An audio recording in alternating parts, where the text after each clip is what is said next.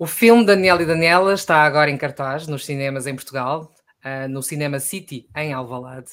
E o argumento deste comentário fala-nos de racismo, uh, fala-nos de colonialismo, mas sobretudo de legado, história e identidade. Isto tudo numa troca de conversas entre pai e filha de gerações muito diferentes. Tudo durante uma viagem às origens entre Guiné-Bissau, Cabo Verde e Santo Tomé. Um dia ela chegou a casa e disse-me que tinha um, um colega escurinho. E eu desatei-me a rir, perguntei o que é isso de escurinho. Achei que estava na altura dela saber quem nós éramos. Para isso é preciso conhecer as raízes. Daniel e Daniela, obrigada por terem aceito este convite para estarmos aqui juntos a conversar um bocadinho sobre este filme, sobre este documentário. Daniela, eu vou começar eh, por ti, ok? Okay. Alguma vez pensaste em ser a protagonista de um filme que está agora no cinema? Não, acho que nunca pensei nisso. uh, tu queres ser médica, não é? Nada a ver Sim. com as câmaras. Não. Já tiveste a oportunidade de te ver? De ver uh, o filme no filme? cinema? Sim, sim, sim. Uhum. Nós participámos no Enante de estreia e foi um bom resultado. Como é que te sentiste ao te ver no ecrã? Uh, um pouco estranha, porque o filme já foi gravado faz algum tempo, uh, faz mais ou menos 5 anos, e acho que o mais estranho foi ver-me e ver o quão pequena ou quão jovem era na altura. Não que eu tenha mudado muito, porque continuo bastante igual. Disseste. O que é que tu gostavas que as pessoas pensassem uh, depois de ver o filme? Ao saírem da sala de cinema, uh, qual é uh, a impressão que tu gostavas que elas tivessem depois de ver o filme Daniel e Daniela? Alguma vez pensaste nisto? Hum, acho que a impressão de conhecerem um bocado mais a nossa família, porque além de tratar dos assuntos todos que já foram referidos, mostra um bocado do que como é que é a nossa vida em família um, e, claro, compreenderem um bocado melhor os temas, o, um bocado do trabalho feito nestes países, não é? No, em Cabo Verde, em Santo Tomé, e um bocado de como é que eram as coisas naquela altura, porque muitas vezes uh, nós aprendemos, não só na escola e em redes sociais agora principalmente, de como é que está o estado desses países agora e às vezes não temos a noção nem a comparação de como é que era há uns anos atrás, na época do meu pai, pronto. E acho que depois do filme gostaria que ficassem um bocado com a noção de como é que era na época em que o meu pai vivia lá e nas coisas que ele fez.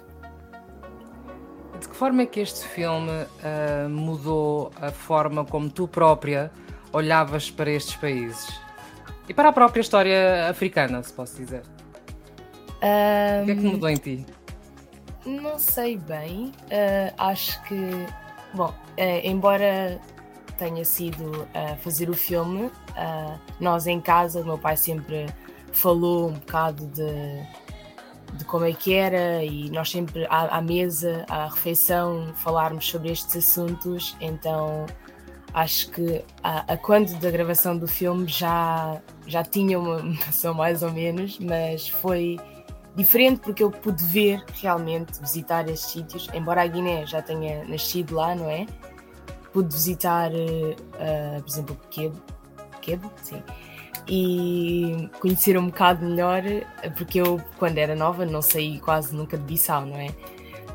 Um, e pude conhecer um bocado melhor, exato, Cabo Verde, uh, que é o país onde meu pai nasceu, não é? E um bocado também de Santo Tomé, onde os meus irmãos nasceram. Por isso uh, gostei do que vi, não é? Um, alguns não foram como eu imaginei, mas outros foram bastante similares ao que eu vi. E não só isso, pude conhecer também a família que eu não conhecia. E acho que a perspectiva, acho que fiquei bem no final de ver e perceber um bocado mais. Alguma coisa em especial que imaginasses e que depois ao chegar lá, ou seja a Guiné, seja a Santo Tomé ou Cabo Verde, e que afinal tenhas percebido, ah, afinal não é como eu pensava? Alguma coisa que te lembres? acho que o maior choque foi em Cabo Verde, porque, bom, um, ao longo de toda, toda a minha infância, não é? Sempre ouvi histórias de, dos meus tios e do meu pai, uh, como é que era com os meus avós, porque eu não cheguei a conhecê-los, não é? Uh, aquelas histórias de infância, as, as traquinices que eles faziam quando eles iam brincar nos vizinhos e isso. E a forma como eles contavam do, do, quintal e o rio e isso, acho que sempre imaginei um bocado assim de. Estou a falar do próprio país, do, do, do da própria terra. É, sempre imaginei mais assim, mato, muitas árvores, muita floresta. E quando cheguei lá vi que não, era muito árido, muito seco. Acho que foi isso o que mais me deixou surpresa. E quando cheguei a Santo Tomé, um, já foi, era, eu imaginava Cabo Verde como Santo Tomé. E acho que a maior surpresa foi isso em Cabo Verde, mas de resto acho que foi como eu imaginava. Ok. Um, e há alguma uh, diferença um, na tua forma de olhar para a nossa história uh, enquanto africanos, não é? Uh, isto, independentemente de teres crescido com um pai que tem que sempre te fez questão então de falar sobre, sobre estas questões, sobre a tua herança, sobre identidade, alguma coisa tenha mudado particularmente, porque tu, de certa forma, tu acabaste agora por crescer nos últimos anos na Europa, portanto, a tua forma de ver as coisas passa por um outro prisma, por uma outra perspectiva. Uh, alguma coisa em específico que uh, durante esta viagem tenha mudado na tua forma de ver, de pensar a história africana? Hum, não sei, algo assim em concreto. Uh, não está a vir nada agora assim à mente. Uh, porque okay, acho mas... que é um bocado também. Porque... acho que é tão um... bocado. Porque... Uhum. Acho que assim, não vem nada em concreto à mente. Claro, devo ter, se pensar assim mais a fundo, sou capaz de encontrar, mas agora de momento não me vem nada à cabeça. Achas importante esta necessidade de uh, as gerações mais velhas passarem uh, às gerações mais novas esta, esta, este legado, estas, a, a nossa própria história, nós percebermos de onde viemos, uh, o porquê que hoje há determinadas coisas que nos acontecem, ou porque é que uh, uh, nós precisamos de ter uma melhor noção sobre aquilo que foi o passado para podermos enfrentar melhor o futuro. Uh, achas realmente necessário para ti? Alguma vez te questionaste sobre essa importância? Sim, isso sim, eu acho bastante importante os mais novos, uh, os mais velhos transmitirem esse tipo de conhecimento aos mais novos, porque tudo bem que temos uh, livros, uh, histórias e agora mais recente outros métodos de aprendermos um bocado sobre o passado, mas há certas coisas que acho que não esses livros ou estes documentos não contêm que é a própria vivência, não é? A experiência de vida. E acho que isso é algo que só pode ser passado uh, através das pessoas, uh, conversando, contando e falando. E, e, acho que isso é bom porque às vezes os mais novos, também falo por experiência, não têm uma noção assim tanta sobre a história, de onde vieram, de como é que era ou o que é que tiveram que fazer para estarem onde estão hoje. E por isso é que eu acho muito importante essa transmissão de conhecimento dos mais velhos para os mais novos. Okay. Daniel, passando a palavra para si, é um, de tudo aquilo que eu consegui ler sobre si, é um homem de conhecimento, de saber, uh, tem a maior biblioteca privada sobre a África lusófona. Um, sentir a necessidade de transmitir o conhecimento que tem sobre a nossa história enquanto africanos à Daniela surgiu.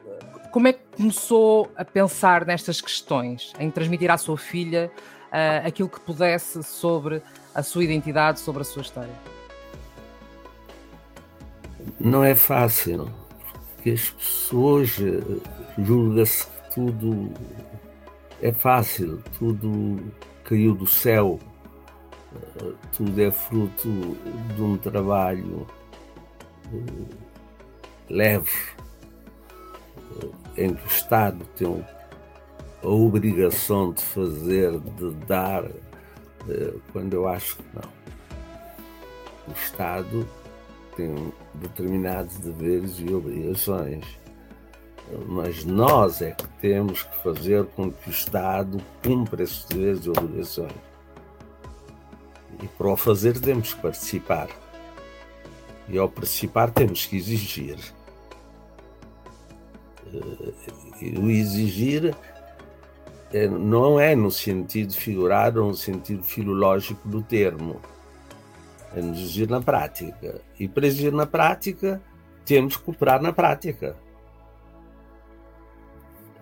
Eu desconto, faço os meus impostos, os meus deveres de cidadão, mas também tenho que exigir aquilo que o Estado me terá de dá de acordo com aquilo que eu também coopero com o Estado. E para isso é preciso que os meus filhos saibam que estar em África pressupõe que é como estar na Europa. Tem que cumprir, tem que participar, tem que exigir. Ora, se eu coopero e não exijo por laxismo, não está correto.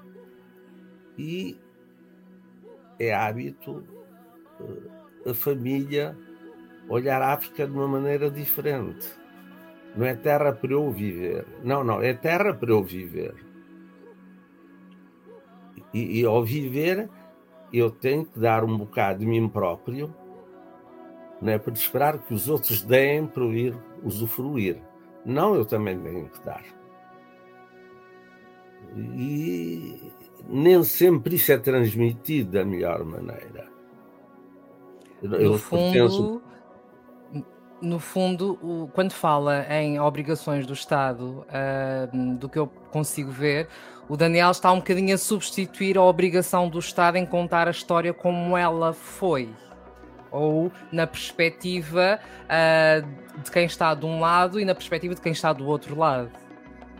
O Daniel não, aqui não. está. Não, não. Não, não. Eu, acho que ninguém pode substituir o Estado. As pessoas podem ajudar o Estado, mas não substituí-lo. E ajudar o Estado pressupõe que eu tenho que fazer aquilo que, como cidadão,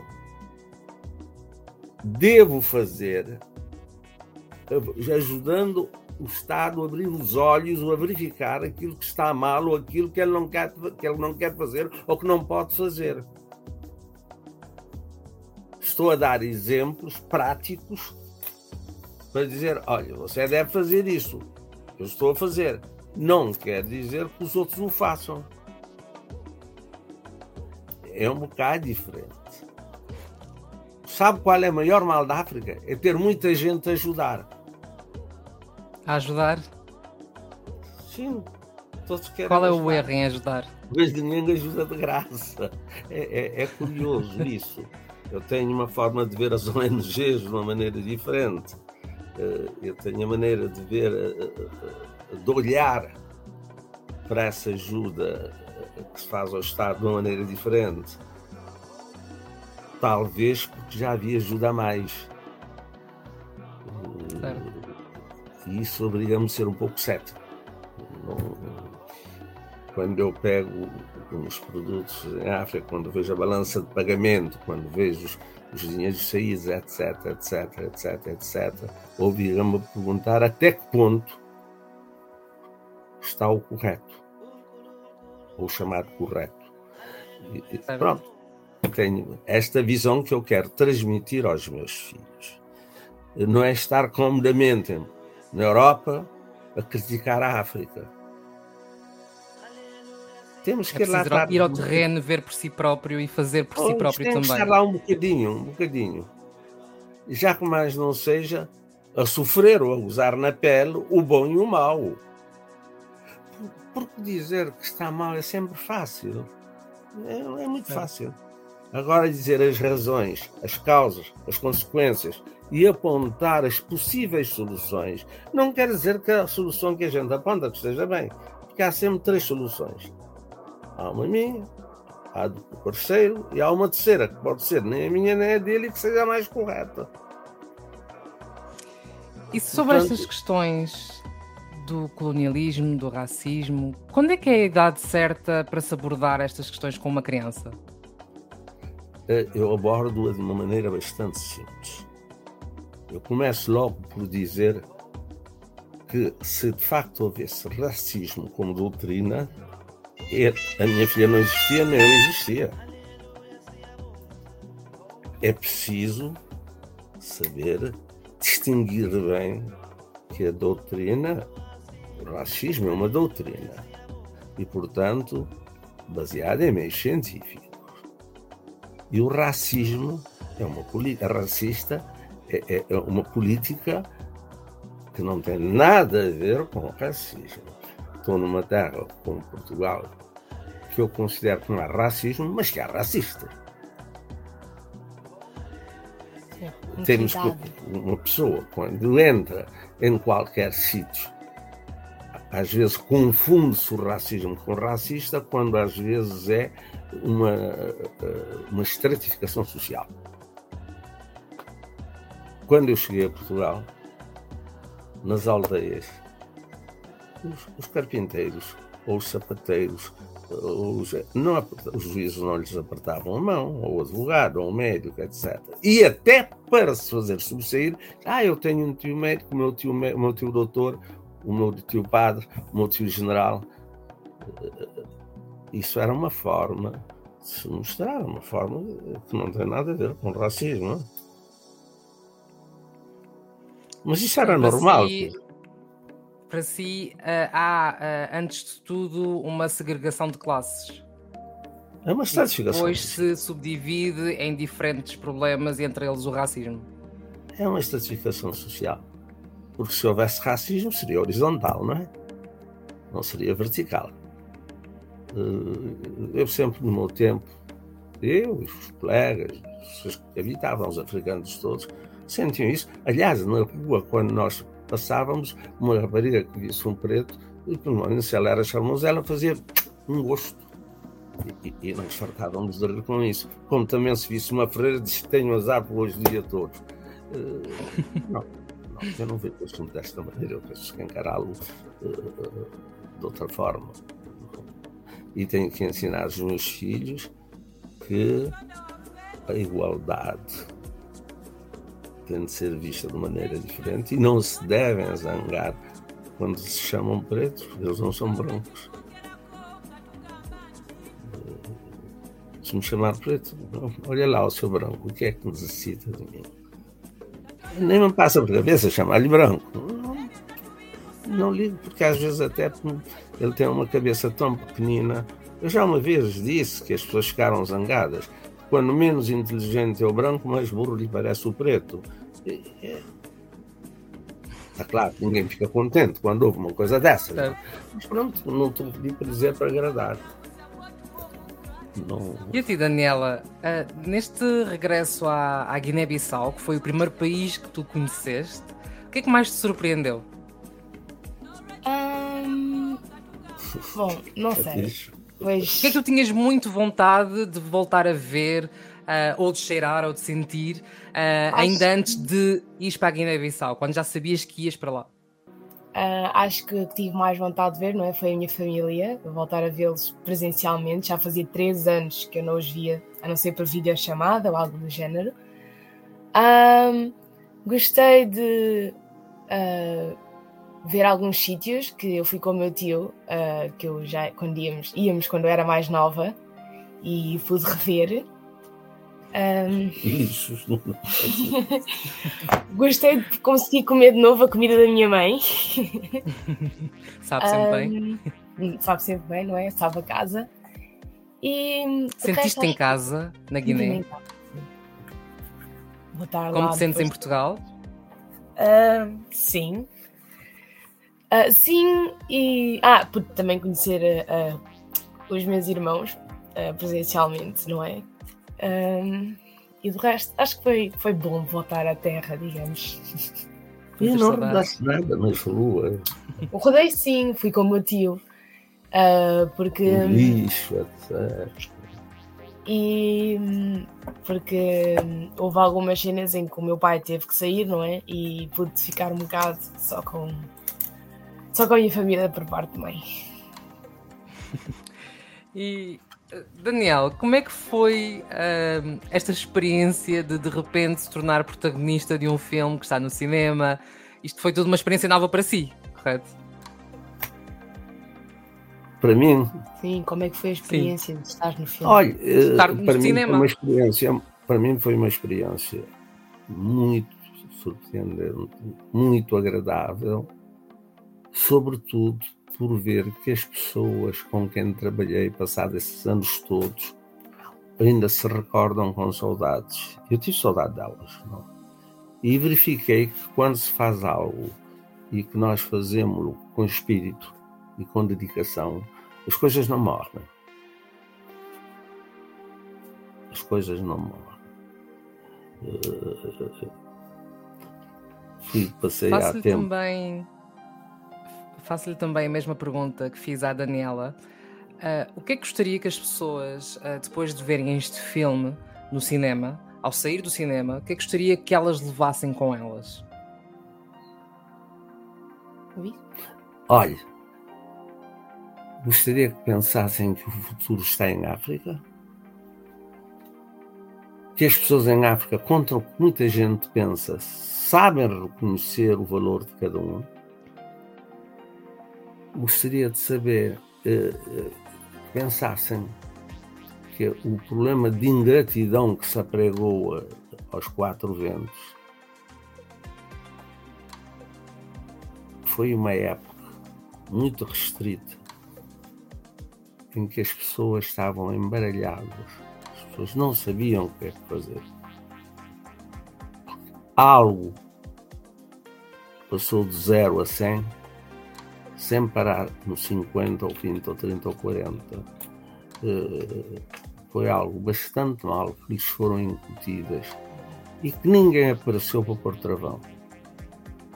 Ninguém. O pior é que muitas vezes uh, o peso da consciência veio a castigar mais tarde as pessoas que tinham responsabilidades tremendas uh, no passado. Essas pessoas estão vivas. Estão a pagá-las com moeda da consciência, o que é muito mau. Mas pelo menos uh, acho que as pessoas ficaram com uma noção da liberdade que pensam que não existe.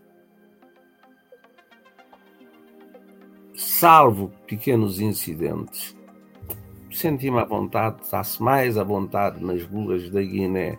Eu falo na Guiné eh, porque foi onde, de facto, houve guerra séria.